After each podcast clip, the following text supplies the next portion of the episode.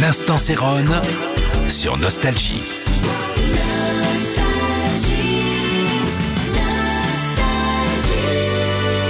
Salut, c'est Céron, comme chaque soir.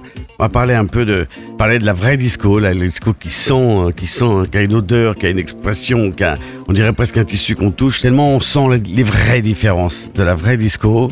Et Chaka Khan avec euh, euh, I'm Every Woman, ça date de 78. C'est un tube certes, mais c'est une merveille d'écriture. Elle me transporte. La voix, le groove, cette fille est habitée, c'est pas possible autrement. Je tenais à la mettre. euh, dans, ma, dans mon best of disco, car pour beaucoup, la disco, c'est juste des titres euh, pop.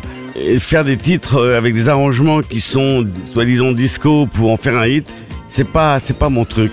Dans chaque pays, à cette période-là, euh, toutes les maisons de disques dans le monde entier, vraiment, ils ont pris euh, artistes, euh, leurs top artistes locaux, ils leur ont fait arranger euh, euh, leurs titres qu'ils avaient choisis pour être leur prochain single, façon, façon disco.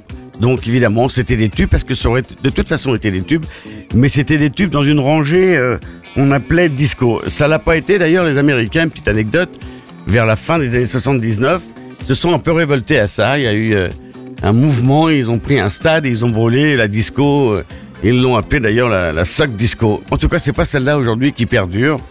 Euh, c'est vraiment, Chaka Khan est un exemple de titre de l'époque, mais qui est indémodable. Ça va faire bientôt 50 ans et, euh, et je trouve que, que c'est assez fabuleux. D'ailleurs, petite anecdote aussi, ce titre, ça a été son premier single solo après Rufus et ça a été repris par Whitney Houston. Et d'ailleurs, tout le monde pense que c'est Whitney Houston, mais non, c'est Chaka Khan qui était à l'origine de ce titre. Écoutez ça sur Nostalgie et je pense que vous allez tous être d'accord avec moi.